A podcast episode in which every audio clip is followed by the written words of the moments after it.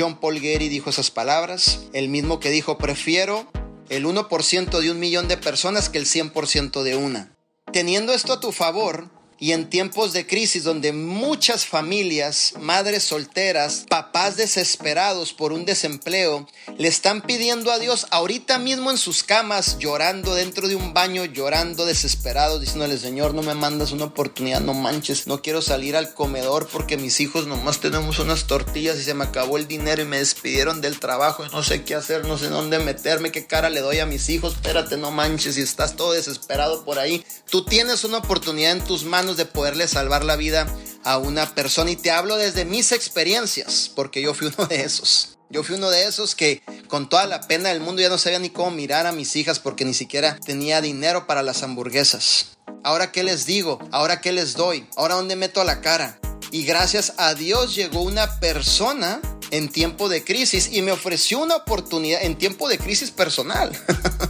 no con noticia mundial, sino en tiempos de crisis personal y me ofreció la oportunidad y ese fue José Luis Pastrana, mi patrocinador el cual siempre, siempre le voy a honrar y le voy a amar con todo mi corazón por haberme cambiado la vida en tiempos de crisis.